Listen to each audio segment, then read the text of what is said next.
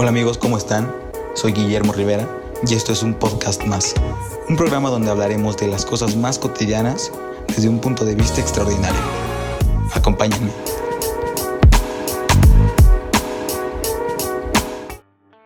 Hoy quiero platicarles una anécdota de cuando estaba en la prepa. Y durante mi época de estudiante puberto, en mi último semestre o mi último año, un profesor nos pidió hacer un proyecto de emprendimiento, ya saben, el típico de crear tu empresa con misión, visión, objetivo, X, Y, Z. El día que, que nos pidió entregar, yo estaba muy feliz, estaba muy emocionado, estaba muy ilusionado por decir, güey, qué chingón. Tengo mi empresa que de seguro me va a hacer multimillonario una vez salga de aquí, ¿no? casi, casi a la mierda, no quiero estudiar la universidad. Pero bueno, entrego mi carpeta, me dice gracias profesor, le estaré diciendo las calificaciones en un par de días. Obviamente no pasaron un par de días, pasaron un par de semanas, fue raro. Y me acuerdo que estuve un poco nervioso por decir qué onda, pues a mí es el único que no me ha mandado llamar, que no me ha dicho nada de calificación, chalala.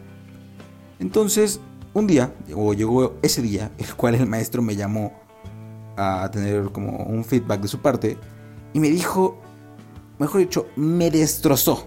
Me destrozó el trabajo, me dijo que todo estaba mal, que estaba lleno de errores, que cómo se me había ocurrido esa idea, que no era factible venderlo, que todo el modelo de negocio estaba mal, que no iba acorde a cómo se manejaba el mundo en ese entonces de los negocios. Y después de eso, el profe se aventó un rollo, que no les miento, de 15 minutos eh, acerca de la excelencia.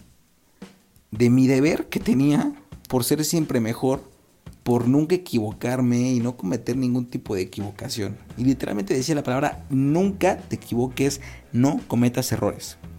Pero bueno, eh, salí de, la clase y la verdad eh, me sorprendió mucho su actitud. Y no pude dejar de pensar en ella. Y empecé, ya saben, como a cuestionar un buen de cosas de por qué siempre debemos de estar o de sacar un 10 o por qué calificarnos en unos ámbitos de acierto o error. Y al final llegué a la conclusión en que en manera de pensar no es verdad eso. Que al contrario, que las personas más exitosas no son las que menos errores cometen, o las que menos errores tienen, o las que menos veces se han equivocado. Es más, eh, son las personas que a pesar de los errores siguen, que no tienen miedo de equivocarse una y otra vez mientras aprendan, que deciden tomar el camino, el cual va a tener problemas, a ciertos errores, y al final es el mismo camino que te va a llevar al éxito, si no dejas de poner el renglón ahí, el dedo en el renglón. Pero bueno, eh, pienso que debemos de quitar esa etiqueta de que el error es igual a algo malo y que siempre tenemos que estar buscando el bien. La verdad no lo entiendo. Yo creo que hay que comenzar a colocar al error en la misma cancha del acierto, de lo correcto. Y tenemos que comenzar a entender que el camino nos puede llevar primero por la equivocación o por algo malo, me refiero a malo de un error, y luego llevarnos al mejor de los escenarios que es estar bien o el acierto o atinarle a esa empresa que creaste en la preparatoria y vender y hacerte multimillonario. Pero bueno, el día de la graduación, eh, el día que salía de la prepa, eh, recuerdo que fui con el profesor y le dije que muchas gracias, que de hecho ese 6 que me puso fue el 6 que más recuerdo de todas las calificaciones que tuve.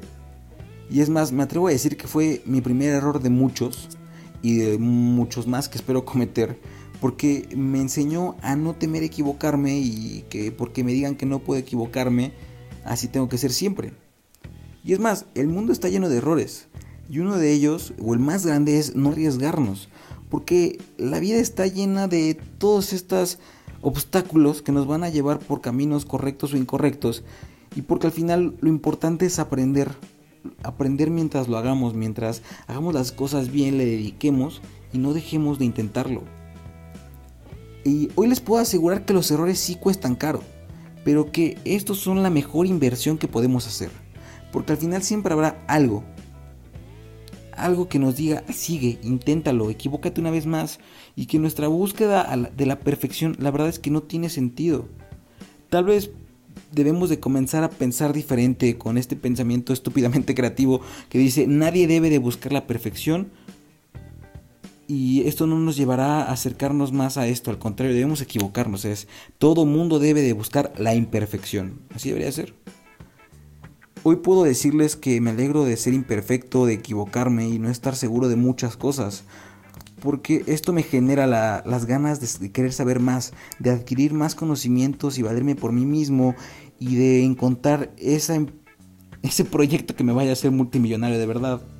Al final eh, creo que eso es lo importante de los errores, que no perdamos las ganas de comernos al mundo mediante la práctica y el conocimiento, con el único fin de encontrar esa aventura que nos lleve al éxito. Y gente, aprendamos a ver la derrota como un acierto más, porque los grandes pensadores son aquellos con mente fuerte, que no ven la derrota como el fin, sino como el comienzo de algo grandioso, y que siempre, durante todo nuestro camino, con el objetivo que tengamos, va a haber dos puertas. Y vamos a estar decidiendo otra puerta y otra puerta. Y una de las cuales, al final, o no, siempre nos va a acercar un paso más a nuestra meta. Gracias.